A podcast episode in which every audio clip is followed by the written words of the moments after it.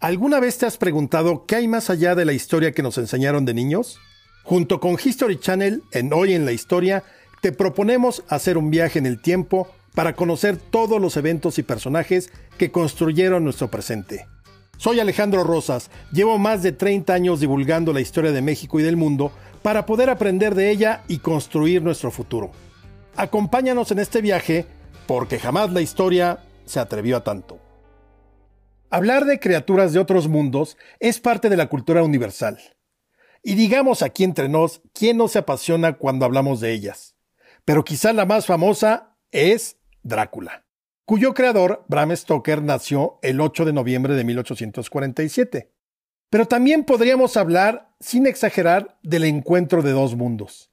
Y eso ocurrió también un 8 de noviembre, pero de 1519 cuando el emperador Moctezuma II y Hernán Cortés se vieron las caras frente a frente.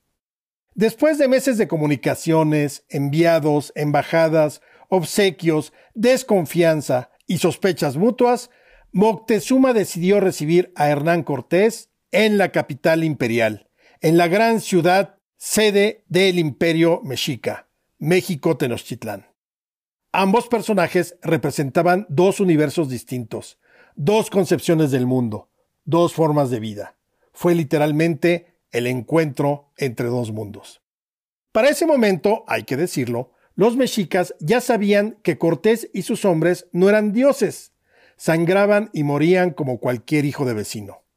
La gente de Tenochtitlán Ocupó las azoteas de las construcciones y se acercó a la calzada de Iztapalapa por donde venían avanzando Cortés y sus hombres junto con sus aliados tlaxcaltecas.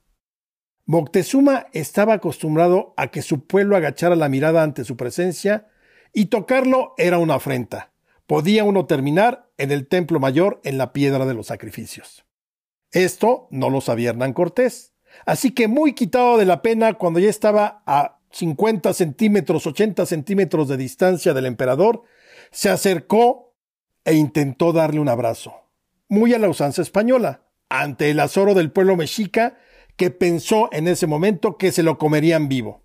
Sin embargo, dos señores de Tenochtitlán impidieron ese abrazo.